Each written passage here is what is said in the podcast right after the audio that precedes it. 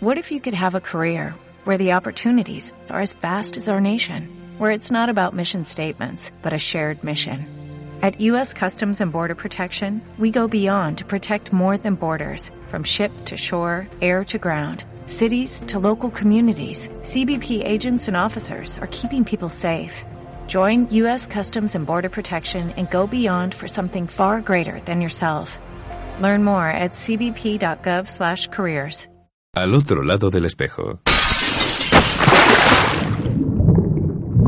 Con Rolf Freeman. Radio 21.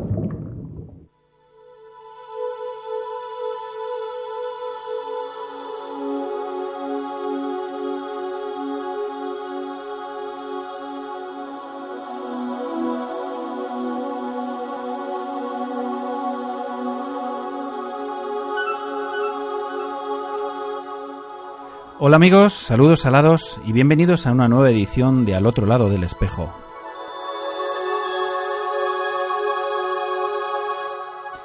Un programa que hacemos con todo cariño para ti desde lo más profundo de un océano lleno de inagotables emociones.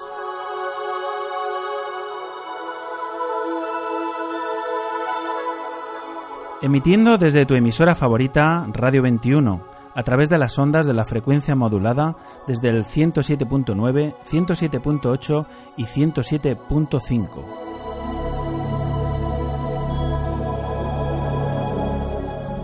Y para el resto del mundo a través de streaming de nuestra web radio21.es.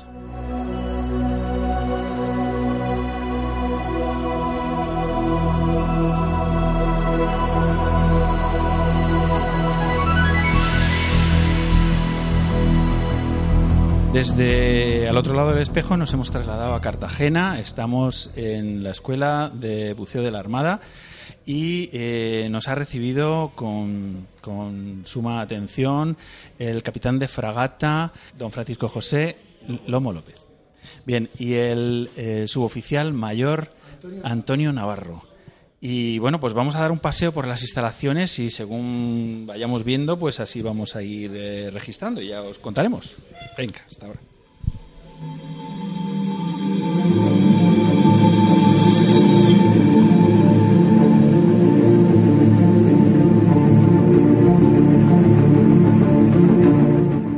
Este complejo lo utilizamos tanto para lo que son tratamientos de enfermedades descompresivas como para la formación y, ver la posible capacitación de la gente que quiere iniciar una fase de formación dentro del mundo buceo militar. Con esta cámara les bajamos a una profundidad de 30 metros y comprobamos que toleran el oxígeno y vemos que están capacitados ya en principio para hacer inmersiones. Es decir, hacemos una inmersión en seco, por así decirlo. Aparte tiene, como podéis ver, está dividida en tres partes.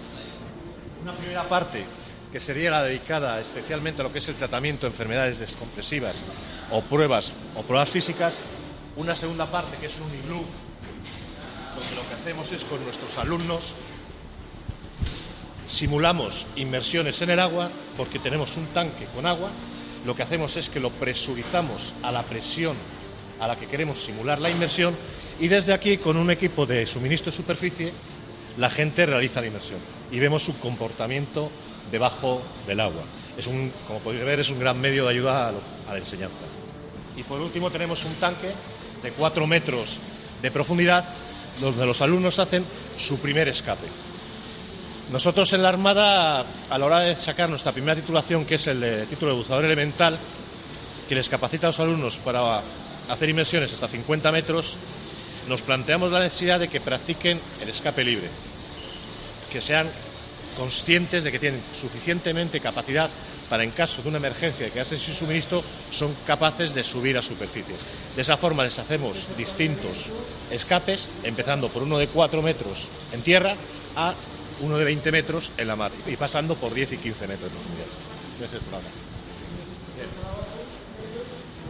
Otra de, las, otra de las cosas para que utilizamos este complejo hiperbárico también es para dar otros cursos que si bien no están relacionados directamente con lo que es el buceo, sí están relacionados con nuestro mundo.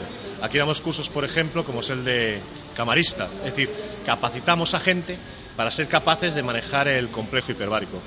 Estamos a día de hoy dotados de todas las seguridades, aparte de sensores de oxígeno, sensores de mezcla, analizadores de gases cámaras en cada uno de los distintos tramos y es en sí pues una de nuestras nuestro material fundamental. Antes comentaste que em, hacía 226 años que eh, existe de alguna manera la formación del, buzo o existe eh, dentro de la Armada el, Formación reglada, es decir, el rey Carlos III en su Real Ordenanza estableció tres escuelas de buzos en cada una de las zonas marítimas para formar al menos a 10 buceadores y de hecho al que era el buzo encargado de esa enseñanza se retribuyó con un sueldo, cuando sean cinco doblones y cinco por cada buzo que formara, por cada buzo que completara su formación. Es decir, tenemos 226 años de antigüedad. Posiblemente sea, pues, la escuela de buceo más antigua del mundo. También he leído, he querido leer en, algún artículo mm, que, se ha publicado desde, aquí, probablemente, por lo menos eh, es lo que me consta, eh, que em, también fue la primera cámara hiperbárica que llegó a España, que la adquirió la Armada. Sí, pero la primera cámara que llegó a España, si no me equivoco, está en la base de submarinos y esa se utiliza, está en la base de submarinos. No es esta en concreto, esta no, esta es una cámara moderna, es una cámara Dragger, pero efectivamente la primera está en la base de submarinos. La Armada cuando se plantea, ve que tiene una necesidad, digamos, toma las medidas. En su momento, pues en, el siglo XV, XVII, se plantea la necesidad de formar a pues crea una escuela de buzos. Llega el arma submarina a España, entonces se crea la necesidad de decir, bueno, un submarino queda en el fondo, capacidad de escape de ese submarino. Y por eso se trae la cámara hiperbárica para el tratamiento y un tanque de escape que está actualmente en la base de submarinos. Sí, porque lo de las cámaras es, importantísimo. Yo sé que, que, hay determinadas cámaras en, a lo largo de la, de la costa y en muchos sitios, pero no tienen la dotación eh, adecuada en conocimientos. Quiere decir que, por lo menos a los buzos, nos aconsejan muchísimo que vayamos a un centro sanitario. ¿eh? Un centro sanitario donde, donde desarrollen la medicina hiperbárica realmente, porque... Bueno, sí, efectivamente. De hecho, actualmente no existe la especialidad de medicina, de medicina subacuática, por decirlo, dentro del mundo civil. Nosotros tenemos, sin embargo, aquí dentro de la formación que impartimos, dado que los médicos que están destinados en el Centro de Buceo de la Armada actualmente son dos médicos y tres diplomados en enfermería, tienen que tener una formación muy especial. Y de hecho, tener una especialización que dura actualmente dos años. Y hombre, no creo que podemos decir que son los que de alguna manera más están mejor formados, entre comillas, dado que tienen mayor práctica en el, dentro del mundo buceo. Es decir, aquí se hacen inmersiones continuamente. Es una actividad diaria y continua llegamos a tener un total de 345 alumnos al año. Eso es una y 20 cursos y 20 cursos regularmente impartidos. Es una formación importante. Qué duda cabe que la experiencia es un grado y la Armada em, tiene más experiencia que, nadie en este, en este caso. Em, ¿Se forman todos los alumnos en esta escuela o hay más escuelas en España? ¿Dentro del mundo militar? Sí. Bueno, la escuela de referencia es el centro de buceo de la Armada. Nuestra formación inicial es para todos los ejércitos. Tanto ejército del aire como ejército de tierra como la armada se forman aquí. Las titulaciones que damos a otros ejércitos normalmente suele ser la de buceador elemental. En algunos casos, en algunos casos muy pocos, podemos formarles para actitud de camarista, una formación específica, para lo que es el conjunto de, los ejércitos, dentro de lo que es los cuerpos comunes de la defensa, les, damos dos cursos fundamentales. Uno es el de la especialidad de medicina subacuática, que como te comentaba, duraba dos años, y un segundo curso que es el, el de accidentes de buceo, tanto para médicos, que es un curso determinado, como para diplomados en enfermería, que es otro curso distinto. Este curso les capacita para ser capaces de detectar un, un accidentado por enfermedad descompresiva, como para tratarlo o tener que variar un tratamiento, determinar qué tratamiento se debe aplicar en caso de enfermedades compulsivas. Bueno, de hecho, sobre lo que te comentaba antes, aquí podéis tener, aquí está cámara hasta el año 2003 pues, los distintos accidentes tratados. 209. Hasta el 2003. Hasta el 2003. Antonio Navarro. O sea, ¿ya, le tocó también sufrir un accidente descompresivo? Sí, afirmativo. Hicimos una inmersión un día que aparentemente estaba la mar como un plato, condiciones estupendas, poca profundidad, y cuando salí me sentí indispuesto. Resulta que tenía el oído, el oído interno afectado, un ataque grave. De hecho, eso ha hecho que pierda mm, pues casi el 50% de audición de ese oído. cuando prácticamente no había, vamos, se daban las, las mejores condiciones para bucear. Lo que quiere decir que siempre que se mete la cabeza debajo del agua existe un riesgo y un peligro que está siempre ahí. En eso somos conscientes todos los que buceamos y, y- hay, un, hay una cuestión que a mí me- siempre me ha llamado un poco, o me ha preocupado desde el principio cuando me hablaban de, de los síntomas, de los síntomas de la enfermedad descompresiva. Es decir, hormigueos, dolores en las articulaciones, etc. una serie de cosas que, claro, cuando uno empieza está muy atento a las sensaciones que uno tiene, ¿no? Y oye, tengo un hormigueo curioso, no sé si tengo que salir corriendo, no, no es esto, ¿verdad? Bueno, eso al principio es lo que tú dices. Estás pendiente de todo y cualquier picor que puedas sentir parece que es un ataque. Después resulta que los síntomas, una vez que se representan, son muy claros. Cuando se tiene dolor, normalmente se paran las articulaciones. El dolor, conforme va pasando el tiempo, va siendo más intenso y llega un momento que prácticamente te quedas sin movilidad. Cuando hay decoloración de la piel, mm, recién pasado, eh, recién salido de hacer la inmersión, no se nota, pero cuando llevas media hora en superficie se te va poniendo la piel grisácea, entonces es un síntoma muy palpable. Y el picor llega a un momento que es tan grande que te rascas por todos lados como si tuvieses purga. Entonces son síntomas que conforme los vayas dejando en tiempo se van acentuando y son muy claros, incluso para gente que no tenga experiencia, ¿eh? en principio. Y la mejor forma de comprobarlo finalmente es que en el momento, si haces una recompresión en una cámara y notas que eso ha cesado, entonces significa que tenías precisamente un ataque de enfermedad descompresiva, puede ser leve, grave, dependiendo de las características. Lo que eh, me, queda un poco claro, creo que me queda bastante claro, es que aún teniendo todas las precauciones, aún haciendo todas las cosas correctamente, con rigor, con disciplina, eh, los accidentes están ahí Según, se- según dicen la- bueno, en las tablas, hay un 5% de posibilidad de que puedas tener un ataque, aunque se reúnan las mejores condiciones posibles de la mar y del tiempo. O sea, eso está siempre innato ahí. Tú puedes hacer la descompresión que te marque la tabla y estar perfectamente en condición física y puedes salir atacado. Porque es el riesgo ese, el porcentaje ese que marcan las tablas. Lo cual tampoco debe servir para asustar a la gente a la hora de efectuar esta actividad que es realmente gratificante. No, bueno, todos corremos riesgos eh, saliendo por la puerta de casa. E incluso quedándonos en casa también corremos alguno. Incluso aunque asuste hablar de enfermedad descompresiva, realmente una enfermedad descompresiva en el automático tratada, como son el 99% de los casos, y los clubes de buceo deben ser conscientes de que tienen que hacerlo así, es rápidamente subsanable. Bueno, un, eh, uno de nuestros invitados a nuestro programa es el doctor Jordi de Sola, de Barcelona. Eh, y bueno, pues una de las cosas que él nos afirma es que eh, eh, no se ha- nadie se ha muerto de enfermedad descompresiva, o sea, que se sepa. Entonces, bueno, Muerto no. Lo único que pasa es que sí es cierto que la persona que eh, sale con un ataque grave por enfermedad descompresiva y tarda mucho tiempo en ser tratado, le pueden quedar lesiones permanentes en el organismo. De hecho, aquí ha venido gente, sobre todo coraleros profesionales, que como a veces no hacen las descompresiones adecuadas o han salido atacados, han llegado aquí, pero han llegado con 48 horas desde que les pasó el accidente. Y a pesar de darle la máxima tabla posible, han salido imposibilitados muchos de cintura para abajo.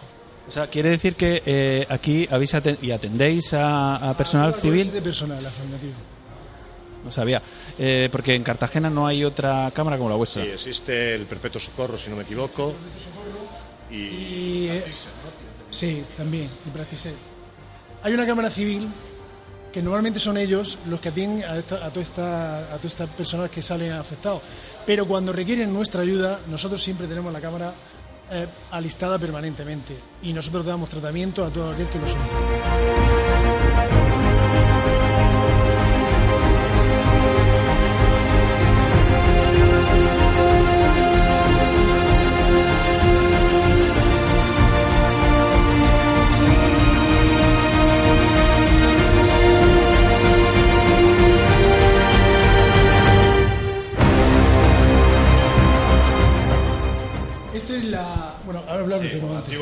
Buzo de tres, para dar aire al buzo de con suministro de buzo clásico.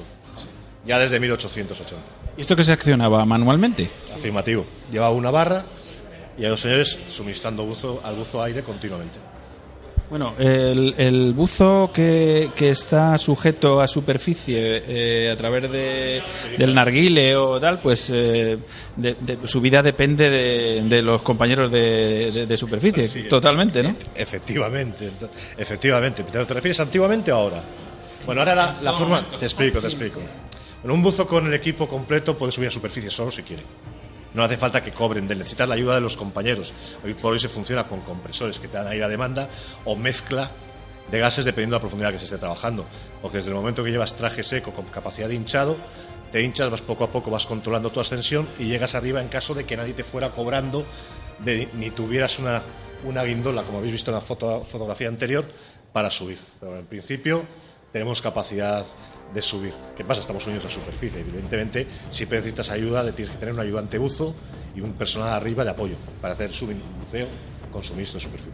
Bueno, en nuestro programa de la semana pasada eh, tocamos un tema eh, precisamente de un accidente de un buzo profesional en el Mar del Norte que eh, estaba situado con un barco que, que no estaba realmente anclado. Era un barco que tiene un posicionamiento. Posicionamiento dinámico. Sí, exacto. Entonces, en, en un fallo de, este, de esta posición, el barco corta el arguile del, del buzo, el buzo se va a noventa y tantos metros y pierde, pierde su capacidad de, no de luz, de temperatura, de todo. ¿Y no teníamos de emergencia? Por supuesto. Me- media hora, media hora inconsciente en el suelo hasta que es recuperado y afortunadamente ha salido con vida. Hombre, es un accidente puede darse. Nosotros actualmente con el Neptuno tenemos una maniobra que es con fondeo para determinada situación. A lo mejor es menos exacto que el posicionamiento dinámico, es mejor. Pero también ese accidente en concreto que me hablas, yo entiendo que con la botella de suministro superficie el buzo debería haberse hinchado el traje, haber subido arriba. Por eso te decía que sí tienen capacidad de subir. Hombre, son emergencias. En un momento dado, ante una emergencia, eh, a lo mejor la persona en ese momento tiene un nervios y no es capaz de reaccionar. Todos somos humanos y puede pasar. Unas cosas que buscamos en el centro de buceo a la hora de la enseñanza es que las inmersiones deben ser tranquilas. Y la gente debe tener, que tener capacidad para pensar y meditar sobre las cosas que hace y sobre las posibles salidas que tener. Y por eso están continuamente haciendo inmersiones, se está planteando pegas continuamente y por eso y precisamente nuestros alumnos, a un nivel mucho, mucho más bajo, hoy por hoy, con la colaboración con la Universidad del Mar, con la Universidad de Murcia, están haciendo ahora lo que llamamos nosotros Cabo Cañaveral. Cabo Cañaveral no es ni más ni menos que los alumnos dando vueltas a la piscina y nosotros planteándoles pequeñas pegas que les puede sur- surgir debajo del agua. Que se han quedado sin aire. Llega un buceador, le cierra la botella y como van por parejas, deben ser capaces de reaccionar ante esa situación. Pierden las gafas, llega otro buceador, le quita las gafas, el- el compañero tiene que ayudar. Es decir, que planteamos emergencias para que la gente sea consciente de que tiene capacidad más que de sobra para reaccionar ante cualquier emergencia. De hecho, por eso hacemos los escapes libres hasta 20 metros, porque de esa forma demostramos al alumno que tiene capacidad de sobra para hacer ese escape libre. Si le exigimos a la hora de entrar aquí a los alumnos civiles un minuto de apnea y a los militares creo que, no sé si sigue también, un minuto, eso es porque en ese minuto una persona es capaz de salir de, de una situación de emergencia, pero no una situación de emergencia, quizás de la más grave. Y esa es la idea, es decir, mantenernos adiestrados para evitar problemas ante esas situaciones que siempre se pueden dar, como te ha explicado hace un momento, Antonio.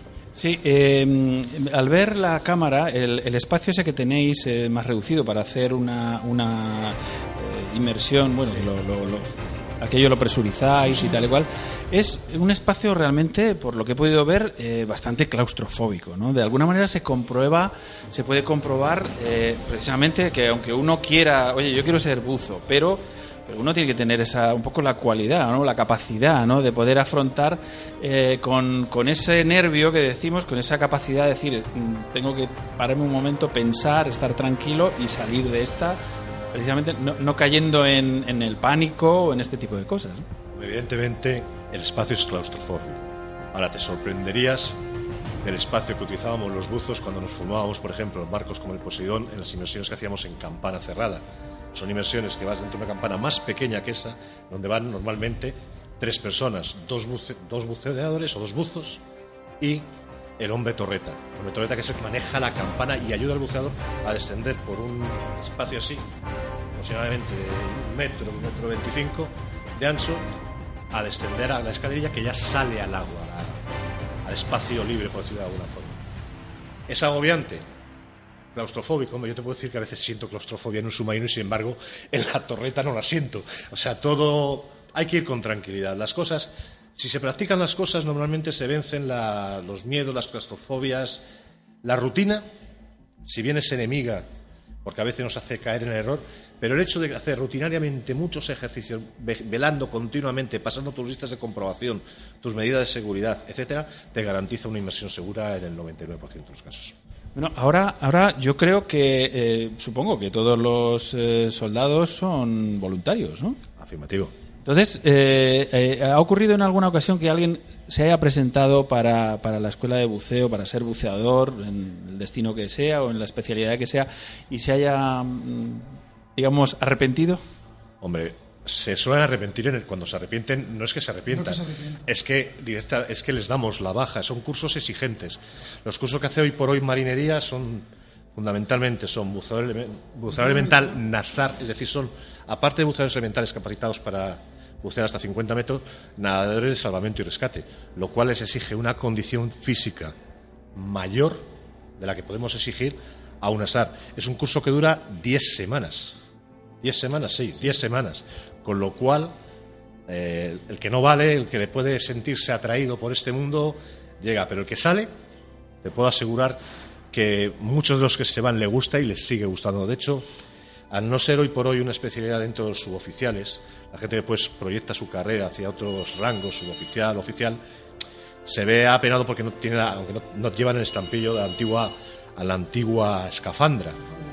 Pero intentan por todos los medios continuar ese curso con el que siguiente, que es de actitud de buzo, que es capacidad de más profundidad, y si pueden, una vez que son suboficiales, acceder a la especialidad complementaria de buzo, que ya es el curso, digamos, estrella dentro del Centro de Buzo de la Armada, como es de la especialidad de tecnología de buceo para los oficiales, que es el que les capacita para emplear cualquier medio de buceo de la Armada Española hoy por hoy, y ser capaz de llegar hasta una profundidad de 90 metros. sois exigentes donde los haya. 100%. 100%. Muy bien, muy bien.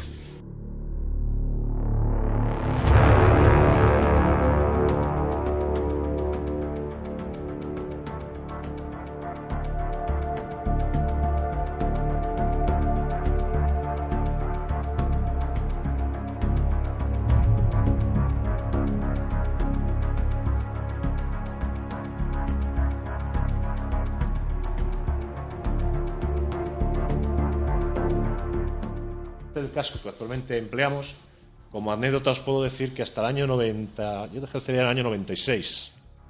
Hasta el 96 en los cursos de tecnología de buceo y de especie complementaria de buzo utilizábamos la antigua escafandra de buzo. Con suministro de superficie, con nuestro escapulario, nuestras botas de, con plomos, es decir, cargábamos en total cerca de 90 kilos, 80, entre, entre escapulario, botas y casco y peto, 80-90 kilos de peso.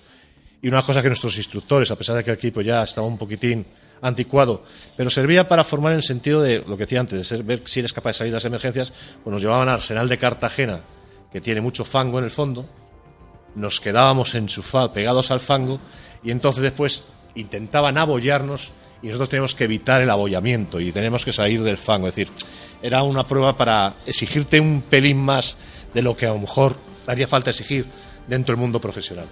Bueno, aquí tenemos un poquito de todo, la mascaraga, el casco Kiwi Morgan, una maleta de gases para no tener necesidad de una plataforma fija como pueda ser el Neptuno, sino simplemente formando una batería de botellas y con la mezcla apropiada para la inmersión que se vaya haciendo y ya pues con umbilicales y el casco a emplear o el equipo a emplear, pues poder desplazarnos a cualquier zona de, España o a cualquier zona a trabajar, donde surja el problema.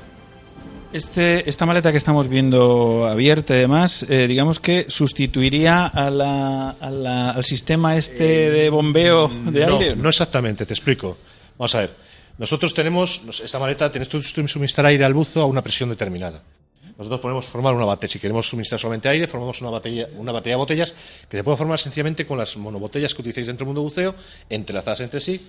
Metemos la salida de todas esas botellas a la maleta y nosotros vamos jugando con las presiones que le vamos dando al buzo y vamos suministrándole a través del umbilical. Ahí, es decir, es para llevar, para tener suministro de superficie, para que haya un tramo, siempre esté unido el buzo, es decir, que no vaya de autónomo. O se puede utilizar botellas con mezcla de otros gases. Es decir, no es que sustituya a la máquina. A la máquina lo sustituye muchas cosas. Sustituye la maleta y las, y las, y las bombonas de buceo, por decirlo de alguna forma.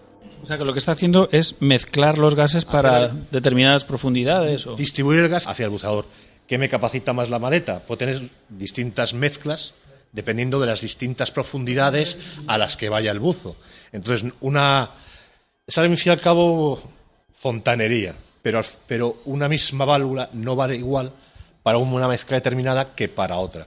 Y tú tienes que tener líneas separadas independientes y saber por qué línea le estás dando aire a los buzos y también tienes aparte comunicaciones. Es decir, tienes todo el complejo junto. ¿Estas botellas que veo aquí al lado, esto lo lleva a la espalda el buzo o...? Es una identidad de emergencia. Pues yo te decía que el caso del accidente del, de ese buceador en el Mar del Norte, ese buzo, pues me sorprendía que, que no hubiera tirado a lo mejor tuvo un problema, fue aparte de cortarle eso, sufrió un desvanecimiento, no le dio tiempo, porque una de las prácticas que hacemos nosotros, por ejemplo, cuando hacemos con, los, con gente con suministro de superficie, es cortarle aire para que él abra su válvula, su botella de emergencia y tenga su suministro de emergencia. Antiguamente, de hecho, hacíamos prácticas hasta de quitarnos el cristal debajo del agua, con las antiguas máscaras. No con estas, ¿eh? Estos son cascos, como puedes ver, eh, rígidos. Aquí no se puede, el buzo no puede desmontar absolutamente nada. Lo único que tiene aquí el buzo es una ventilación, que sería esta válvula, y un suministro de emergencia. No tiene, no tiene otra, otra cosa. Aquí tiene lo que es para poder compensar tú debajo con este pequeño, con esta pequeña pieza colchada y tú poder llevarte la nariz y compensar. Y toda la vida, toda la vida le une a través del casco. Pues sí. Es su, su salida, su salida. Porque fíjate, ellos llevan trajes de este tipo. A este traje no sé si tenemos aquí. Tenemos aquí algunos zapatos, botas. Él, evidentemente, para trabajar mejor, no va así. Podría trabajar así. Va con, con unas botas plomadas, con plomo, para poder andar, para tener o con unas aletas especiales también, dependiendo del tipo de trabajo. Este traje, tú te lo puedes hinchar, por eso te decía, a través de esta válvula, tú te lo puedes hinchar o lo puedes con la válvula de sensación, que tienes varias. Una de ellas es esta, y en el hombro, sí, esta es la del hombro. No. Falta, falta una, la del hombro, ¿no? Ah, es esta. Aquí está. Aquí tienes otra también de esos Entonces tú puedes ir compensando lo que es la flotabilidad en el medio. Coges aire, hinchas el traje, quitas aire, quitas el traje. Una cosa, esto si te lo pones sin nada, sin ropa debajo, te pinza todo el cuerpo a presiones altas. Es decir, tienes que llevar debajo tu trajecito de lana o un pequeño mono para trabajar. Y bueno, y más aquí, las máscaras saga, bueno, eso ya es dentro del mundo de esta Está el último día. ¿Tenemos alguna, una, alguna comes para enseñarle cómo lo hacíamos antiguamente? Solamente, ¿no? Las últimas. Antes en vez de casco utilizábamos máscara. Pues la máscara, lo que es el ah. cristal, el cristal se podía quitar. Y una de las pruebas que nos hacían era que debajo del agua tenías que quitarte el cristal y volverlo a poner. Era, parecía agobiante, pero era para, entre otras cosas, para acostumbrarle qué pasaría si te rompiera el cristal. Entonces, ¿qué hacías para quitártela? Fácilmente abrías la ventilación al máximo, bajabas la cabeza, te la volvías a poner, te la atornillabas y salías de la situación. Es decir, cada, cada máscara tenía su utilización. Últimamente, ya te digo, las que utilizamos en suministro de superficie son estas, básicamente. Decir una cosa también con respecto a la emergencia. Hay un ejercicio que les hacen a los buzos, que es la forma de quitarse este casco por ellos solos. Hay un sistema también que están empleando, que lo hacen sobre todo en la especialidad complementaria, que es una vez que tienes el casco, acachas la cabeza, se quitan, se quitan las dos presillas y entonces cae. El, collarín sale y entonces tú coges plom, te quitas, siempre se lleva unas gafas de respeto, que lo llevan metido dentro de los bolsillos, y un segundo regulador. Y entonces con ese monotráquea, con la botella de emergencia, tus gafas y tal, puedes salir por ti mismo. En el caso de que tuvieses un atranque, por ejemplo, de que el umbilical se ha quedado pillado con algo, largas esto, cortas y con la botella de emergencia, tu gafas y el segundo regulador, ir a salir. Eso es un ejercicio que le hacen ahora a todos los que están haciendo el curso de, profundidad, de helio. En cualquier momento que, surge cualquier cualquier incidencia, cualquier problema que no está que no está controlado, que no está contemplado, eh, o sea, la operativa es salir del agua inmediatamente. Ante cualquier cosa que no que, que, no se pueda dominar o que no se conozca, lo mejor es abortar la inversión y salir. Eso ante todo. A la, mínima duda. A la, mínima duda. Y además, como te estaba explicando antes Antonio, precisamente eso nos sirve fruto, es fruto para nosotros para enseñanza. Es decir, de cualquier problema que se surge, los problemas a veces son buenos, porque te hacen aprender. Y por eso practicamos otras cosas que sabemos que hubieran solventado ese problema. Es decir, ante todas las incidencias debemos ser capaces de reaccionar frente a ellas a posteriori. A lo mejor en la primera no podemos reaccionar, pero a la segunda ya debemos saber reaccionar. Estoy acordándome de, un accidente que ocurrió hace unos años, como hace 10 años o así aproximadamente. Eh, os acordaréis porque fue muy famoso el caso del Kurs, el submarino soviético que mm, sufrió unas explosiones dentro del la propio. Gente se refugió en la parte del submarino y no pudieron sacarlo y al final se ahogaron todos. Sí, sí, sí. Bueno, y aparte, en fin, que fue un auténtico desastre, pero bueno, fue un poco eh, digamos que esas situaciones que evidentemente es, impensable que, pueda ocurrir, pero todo puede ocurrir. O sea, yo por lo que veo, todo, todo entrenamiento para un, para un militar es, es poco. Es poco, claro. Es que precisamente por eso, precisamente por eso, la razón de ser del buceo de la Armada, entre otras cosas, porque antes explicaba que la Armada, a lo largo de la historia, frente a distintas necesidades, está estableciendo, digamos, los medios que solventaban y capacitaban para eso. Nuestra misión fundamental, independientemente que colaboremos con otras escuelas, que formemos tal, al final, digamos, dentro de la titulación máxima, nuestra titulación estrella, es precisamente el salvamento y rescate de submarinos. nosotros tenemos una serie de submarinos, somos conocedores de una serie de estadísticas posibles de accidentes y tenemos que tener capacidad para reaccionar ante cualquier problema con un submarino.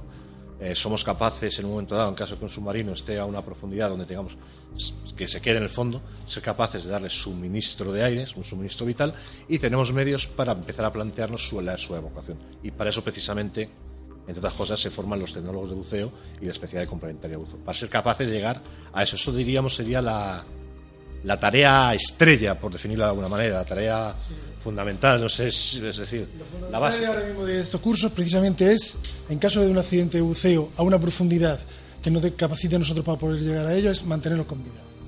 Porque como hay acuerdos, como sabemos, con OTAN y otras naciones, entonces llegarían otros medios más modernos como son los mini submarinos, acoplables a las escotillas, escotillas que son NATO, OTAN, todos tienen el mismo sistema de acoplo, y entonces eh, acoplaría, respirando, respirando y con vida.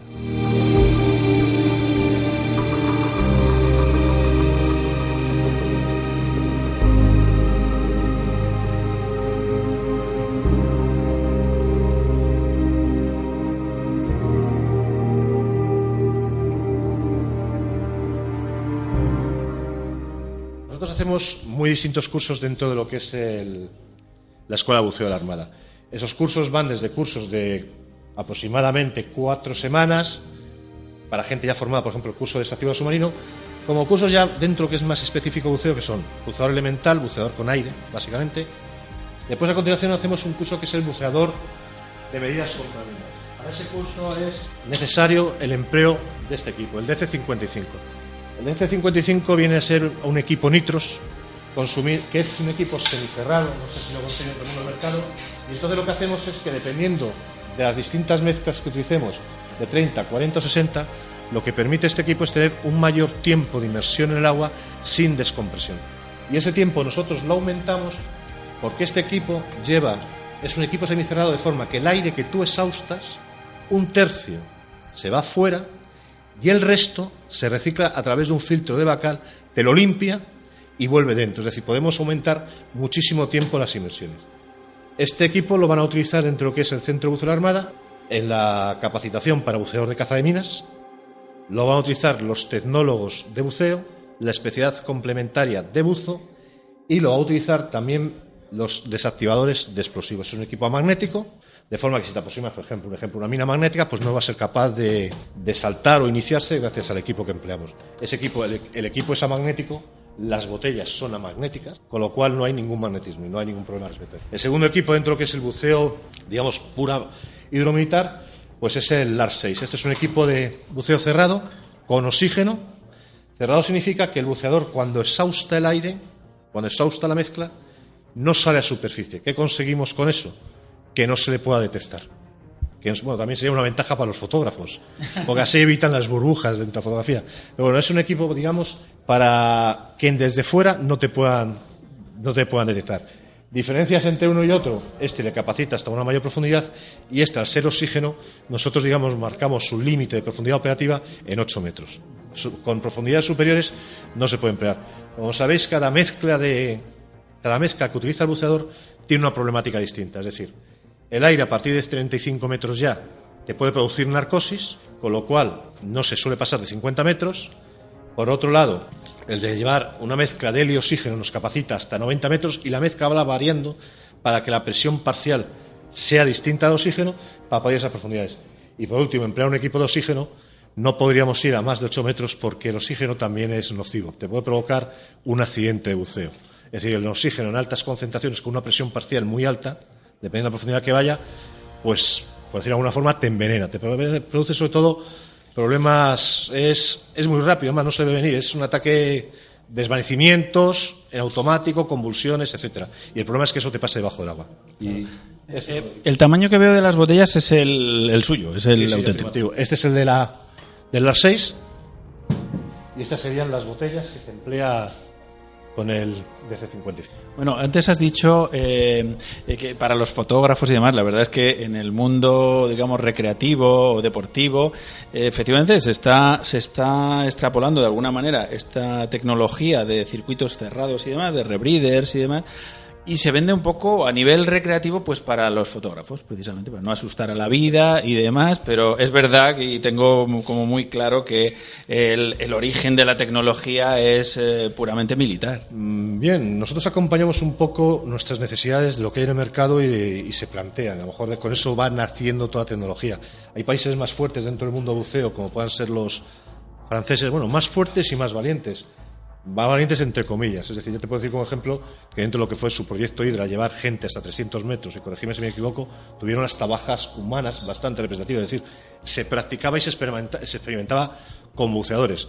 Nosotros nos planteamos esa necesidad y eso evidentemente no lo, no lo utilizamos, no vamos a hacer, nosotros no hacemos experimentos, entre comillas. Bueno, algo que he leído también sobre, sobre los buceadores, bueno, y creo que mm, viene un poco a colación de lo que decías hace un momento, y yo te preguntaba sobre, sobre el, en función de las misiones que hacéis, pues así tenéis una formación de un tipo de buceador u otro claramente, y vosotros tocáis todos los aspectos. Sí, como te decía, la Armada plantea sus necesidades, te voy a poner un ejemplo. ¿Por qué nace este equipo? ¿Por qué es necesario este equipo? Nosotros tenemos una unidad que es la Fuerza de Medidas contra Minas, que como su nombre indica, lo que busca es neutralizar o cazar minas navales. Para que la mina naval se puede neutralizar en muchas formas, en muchos distintos tipos. Pero una de ellas es con el empleo de buceadores, bien sea para localizarla o identificarla, o bien sea para neutralizarla o desactivarla. Entonces, ¿qué pasa? Hay que, el buceador se tiene que aproximar hacia esa mina. Las minas tienen muy distintos tipos de sensores y uno de ellos, que es el que más nos afecta, es el sensor magnético. Es decir, si una mina distingue algo metálico, pues puede explotar la mina. Entonces, ¿por qué utilizamos equipos amagnéticos? Pues para evitar eso. Entonces, nace una forma determinada de buceo. Y además, lo que es, eso es por qué nace este equipo. Y ahora, respecto a su empleo, pues vemos cuál es la mejor forma de emplear esos buceadores para efectuar esa caza de minas. Y eso es lo que nosotros tratamos de transmitir dentro de lo que es la escuela de buceo. Hay otra cosa más que hay que decir con este equipo, que es por lo que se emplea para esas misiones. Nos da la opción de hacer tres o cuatro inversiones con el mismo equipo, cosa que con aire no se podría hacer. Lo que te comentaba que el tiempo de descompresión es mayor. El mayor, tiempo de permanencia en agua es mayor, la descompresión es menor, y entonces, en caso de que surjan acabas de salir del agua porque había un contacto y a la media hora hay otro contacto, puedes irte otra vez con el mismo equipo. Y con aire ya tendrías que entrar, mirar las tablas, ver el, nitrógeno que tiene residual y el tiempo que tienes que emplear de nuevo y hacer una suma. Tu tiempo de trabajo antes aumenta. Está, claro. ¿Este equipo por qué nace? Pues por la misma razón. Otra misión es tener buceadores que sean capaces de hacer infiltraciones en un momento dado en un determinado lugar. Para hacer una infiltración es necesario que el buceador no sea reconocido, pues tiene que nacer un equipo de buceo con circuito cerrado, que no eche burbujas. Y entonces, ya independientemente de nace, nosotros le enseñamos al buceador a manejar este equipo y no solamente a manejarlo, sino a decirle qué es lo que tiene que hacer dependiendo de la misión que tenga en ese momento. Me queda clarísimo que sobre todo la historia, la historia del buceo, yo creo que está ligada completamente a la, al- a la historia del buceo militar. Eh, desde, desde algunas cosas que he leído en vuestras publicaciones, como, como que en todas las naves eh, siempre iba algún buceador y además que lo, lo de- lo debían de cuidar muy bien porque era el encargado de tapar los agujeros del, del barco. O sea, es decir, que todo, toda la dotación podía depender de una persona o dos, en fin. Y, y además que, que leía como que en los, eh, en los eh, refriegas, en los combates, precisamente se le destinaba a, a zonas de retaguardia porque era muy importante conservar a esta persona, que tenía la capacidad, supongo que en apnea, de... Efectivamente, además, fíjate, estamos hablando de buceadores en apnea, que es el origen precisamente que te hablaba antes de la Armada Castellana y después la primera campeona una campana de la campana de Martín, ¿no? que Martín que es del año 1700 también 1700 aproximadamente, pues esos sí son primeros inventos, es decir, ya claro, la gente la gente experimenta, la gente se da cuenta pronto que un bote boca abajo le queda una cámara de aire por donde puede respirar. Entonces un señor llega y dice, hombre, y si esto lo hago de bronce, que le quede una cámara de aire, y a lo mejor puedo bajar más abajo y aquí tengo unos señores respirando, y después se bajan un poquito y me reparan todo. Y llevan como muestra, hace una, una exhibición esa persona, y ponen una vela dentro de la campana, que además la vela les va a indicar cuando se apague que ya no hay oxígeno, una vela, se meten en el debajo del agua, hacen una demostración y salen después con la vela encendida. Es decir, es un mundo que nace de la experimentación, de las necesidades que te vas planteando Digamos continuamente. La especialidad más antigua de la Armada, bueno, ya no es especialidad fundamental porque ha desaparecido como tal especialidad fundamental la de buzo, ha sido precisamente la de buzo. Fue a raíz de lo que se ha estado hablando, fue la primera especialidad que se creó, efectivamente en todos los barcos de vela, de madera, iba un buzo en sitio preferente, porque después de las refriegas, como se ha dicho aquí, el buzo tenía que bajar, taponar y se le cuidaba como si fuese un personaje. A raíz de ahí ya se vio mm, posteriormente la necesidad de crear escuelas de buceo. Las primeras escuelas de buceo salieron a raíz de estas necesidades, se hicieron en las tres zonas marítimas, se cogía personal civil, se les formaba dentro de los arsenales y ahí nacieron los primeros buzos de la Armada. Sí, sí, como hablamos ahí.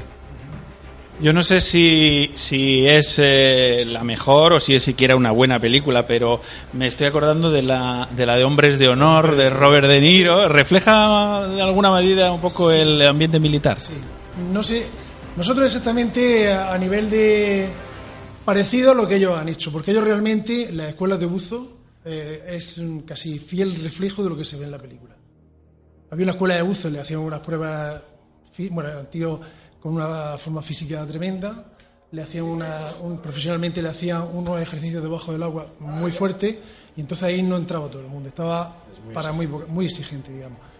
Aquí tenemos que decir que hemos sido parecidos, pero no tan peliculero y tan eso, pero vamos. De hecho, te puedo decir que tenemos programas de intercambio con ellos. Hoy por hoy tenemos un suboficial americano destinado a la escuela y hay un oficial español en Estados Unidos. Es decir, es una colaboración. Aparte que nuestra doctrina también se basa en, el empleo de los buceadores americanos, es decir, el David Manuel. Es una, es una relación muy. Muy estrecha.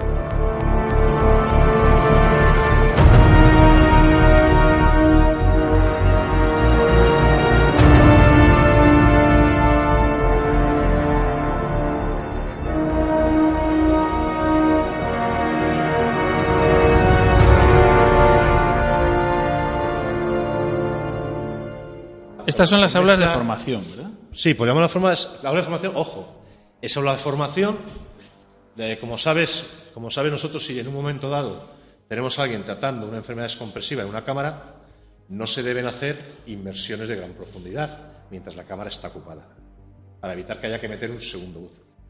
Tenemos este segundo duplicado que me, me posibilitaría dar a otra persona también tratamiento en la cámara hiperbárica también darle tratamiento. Y además tenemos la posibilidad también de darle clases. En la otra, si no me equivoco, solamente se utiliza para aire Sí. y aquí ya empleamos mezcla. Mezcla de helio y oxígeno. Bueno, tenemos visores igual que antes, exactamente lo mismo.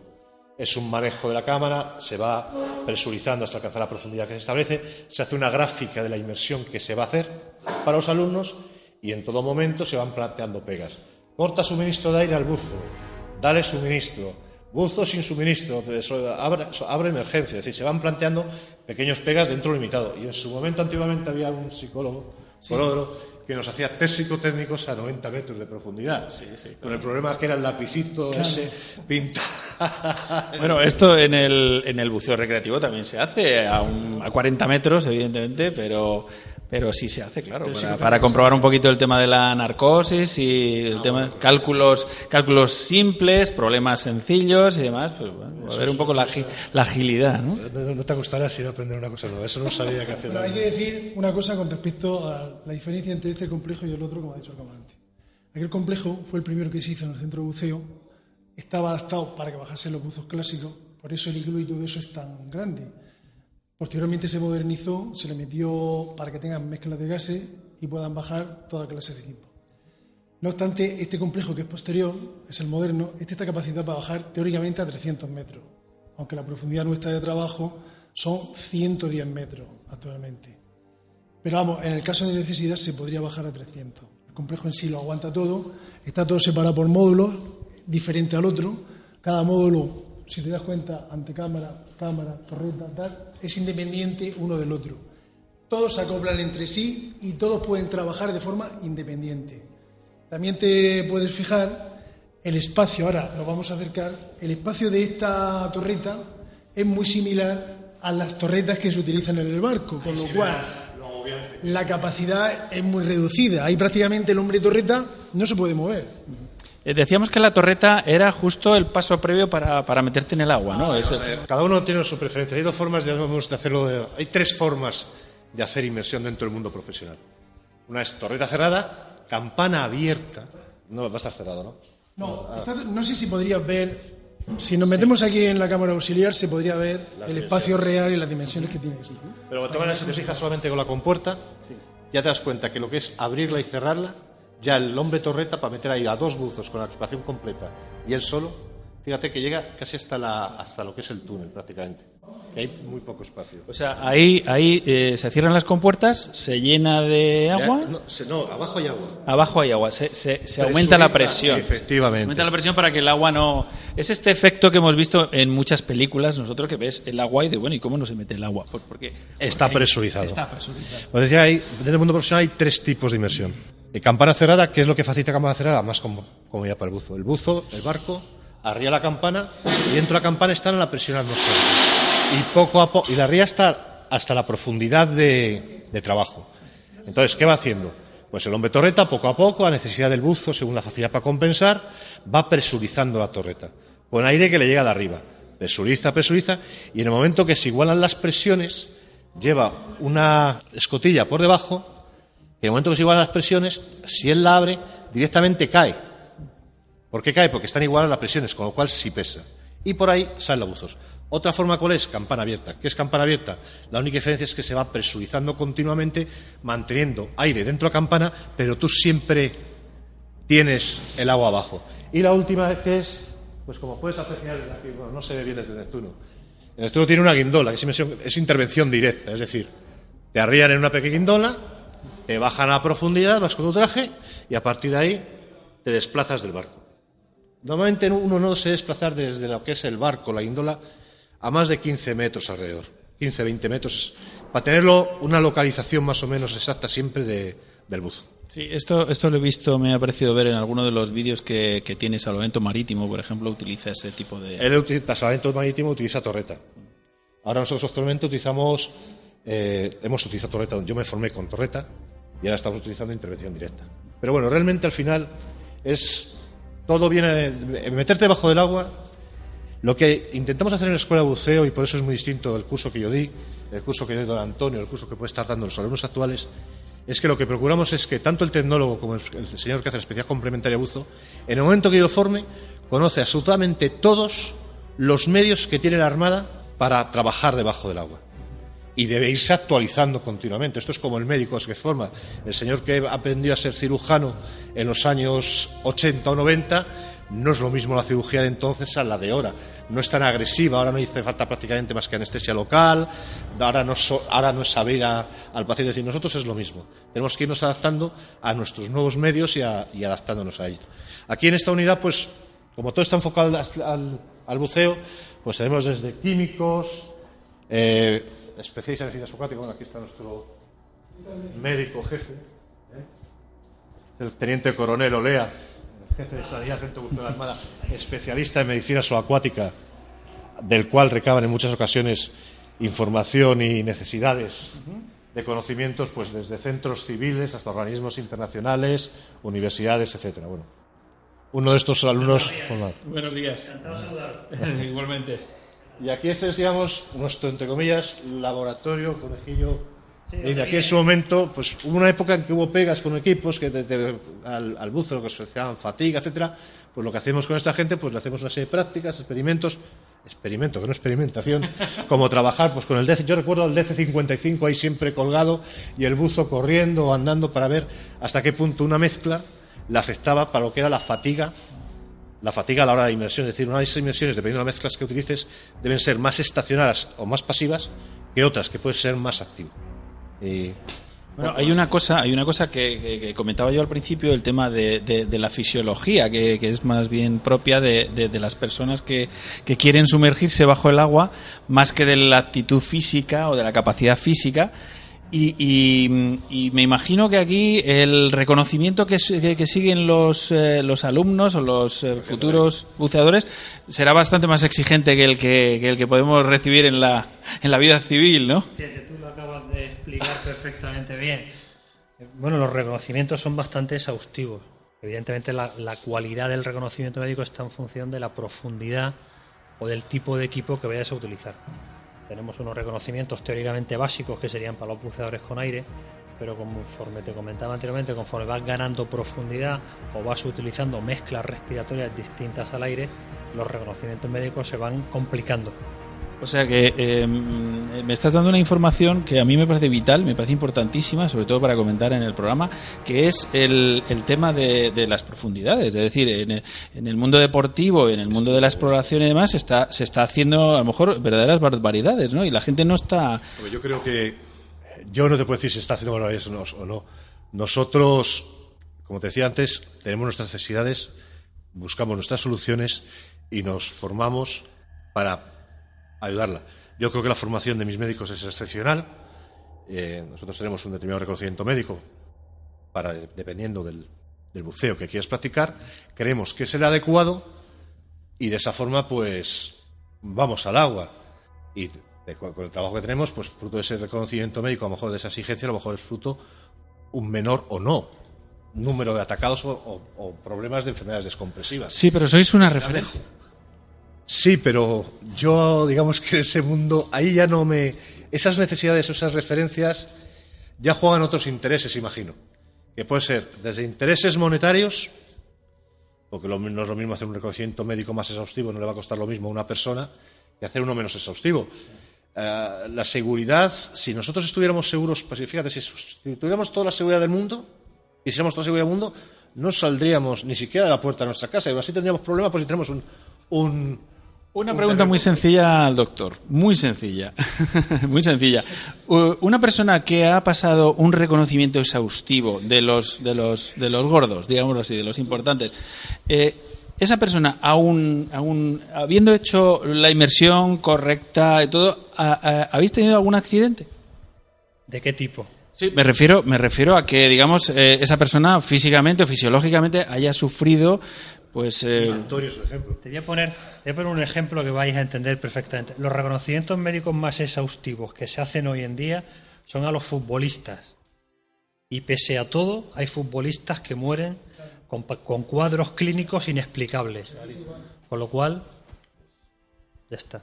per- Hoy perfecto. en día no se concibe que un futbolista de la talla de los que conocemos tenga una parada cardíaca en el campo fútbol y por desgracia hay futbolistas de calidad contrastada que bueno que se están muriendo en los campos de fútbol por estas patologías cardíacas. Por eso tengo que decir que aunque tú le pases al buceador el reconocimiento médico más exhaustivo del mundo, siempre queda un porcentaje de circunstancias que no que no están diagnosticadas. Que dónde pones el límite de la seguridad de las cosas. Eh, hombre, yo pienso que, que cada uno de nosotros, sobre todo la gente que nos sumergimos eh, alegremente, Tenemos que ser más exigentes con nosotros mismos. Además de, de ser restrictivos con las tablas, de, de, de, de poner el ordenador más, más, más clásico, más, eh, más exigente, ¿no? Pues. Eh, pues hombre, decir, eh, no es lo mismo hacer una inmersión recreativa para hacer unas fotos a, a 10 metros o a 15 metros que, que hacer una inmersión ya un poquito a- Sí, hasta tú lo has dicho antes, hasta, hasta has hablado de los ordenadores de buceo. Ya tienes unas tablas de buceo. Tú sabes que tienes una profundidad máxima y un tiempo. Entonces, cuando jugamos con esas tablas de buceo, decimos, aunque hacemos una inmersión a 50 metros, yo tabulo por 50, aunque en 50 metros haya estado 10 segundos. Yo tabulo por 50. Aunque después me haya subido a 15, 20 y el resto del tiempo esté en 15 o 20. Sin embargo, mucha gente, como lleva un ordenador de buceo, hablando de presiones parciales y demás, al final no tabula por 50 realmente, sino tabula como le marca pues el, el equipo que sea, aunque que tenga hacer publicidad, el Aladín o el ordenador de buceo que lleve. Con lo cual no estáis ni siquiera empleando vuestras propias tablas. ¿Qué es más seguro? ¿Llevar el Aladín o respetar únicamente las tablas de buceo? Evidentemente, las tablas nos dicen cómo, cómo digamos, eh, eh, cómo se están saturando y, en teoría, los tejidos, no cómo se están desaturando, que esto es lo que no sabemos. Por eso siempre a lo mejor es mejor cogerse el margen de seguridad por, por alto que por bajo.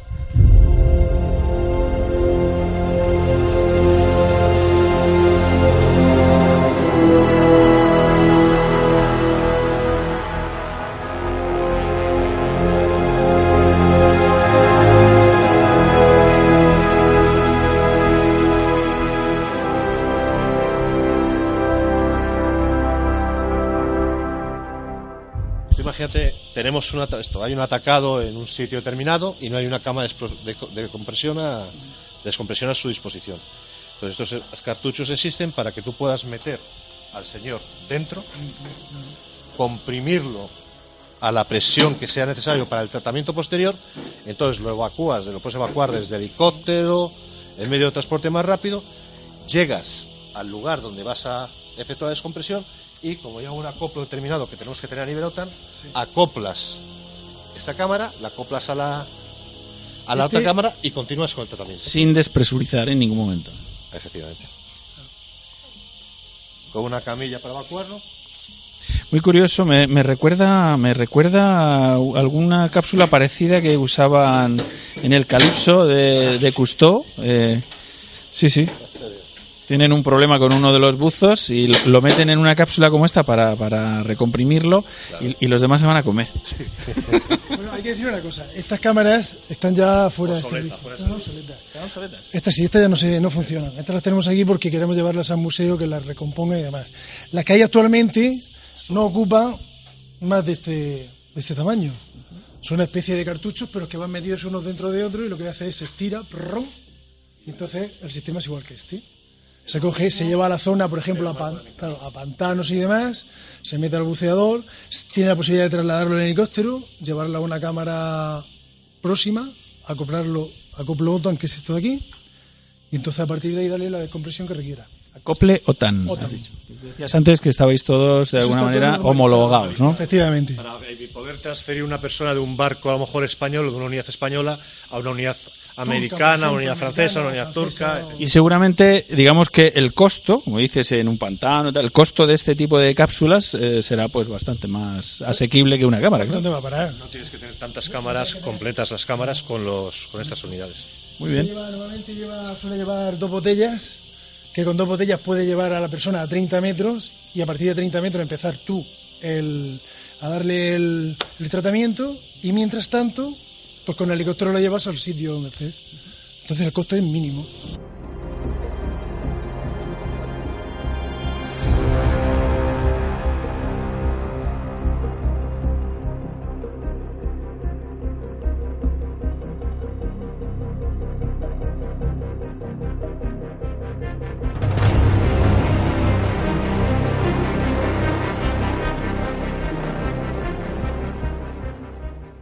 Francisco, me contabas de, unos cursos que, que tenéis abiertos, eh, unos cursos que tenéis de acuerdo con la Universidad de, Cartagena.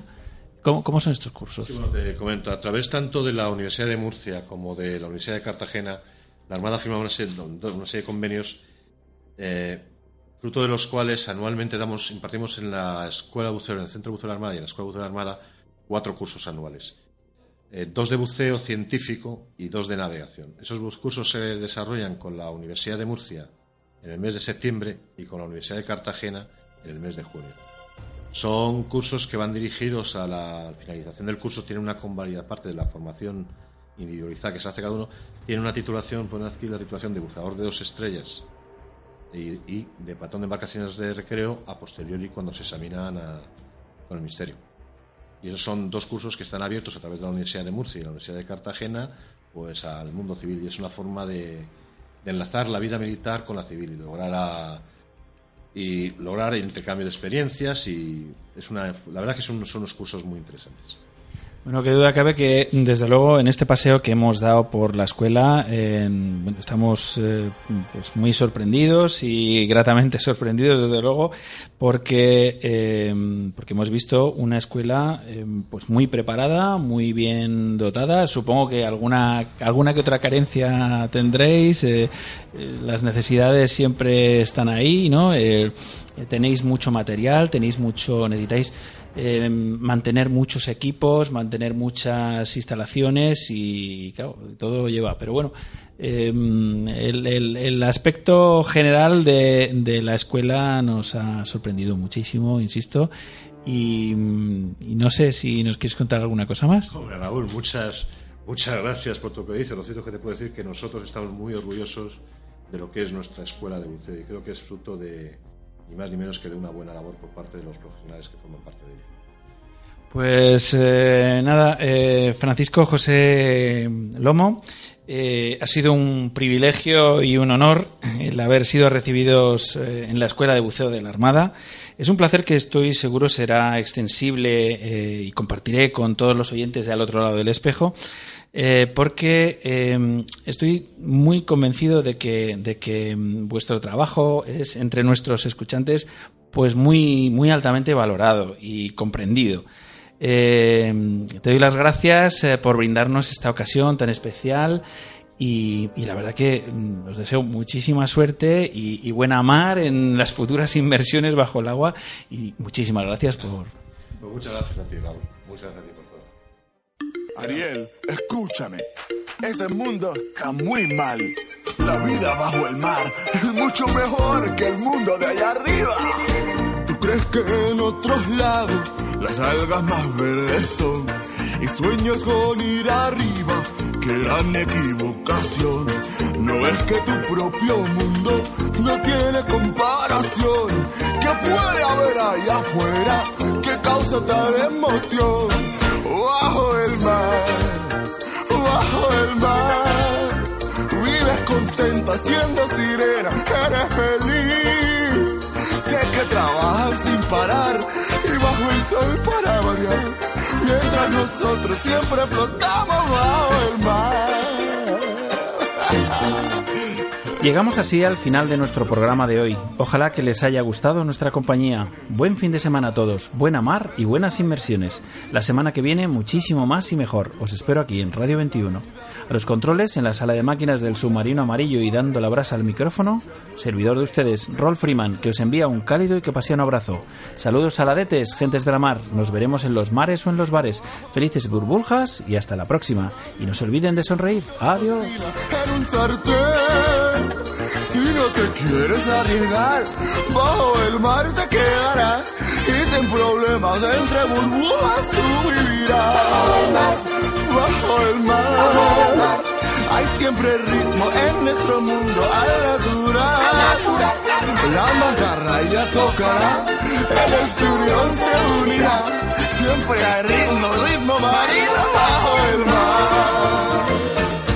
Oye la flauta, oye el arpa y el contrabajo. Ponle atención, verás las trompetas y el tambor. Disfruta de tu canción. Sí, con la marimba y el violín, las duchas volteando el otro cantando sin olvidarnos del espadín. Que empiece la función.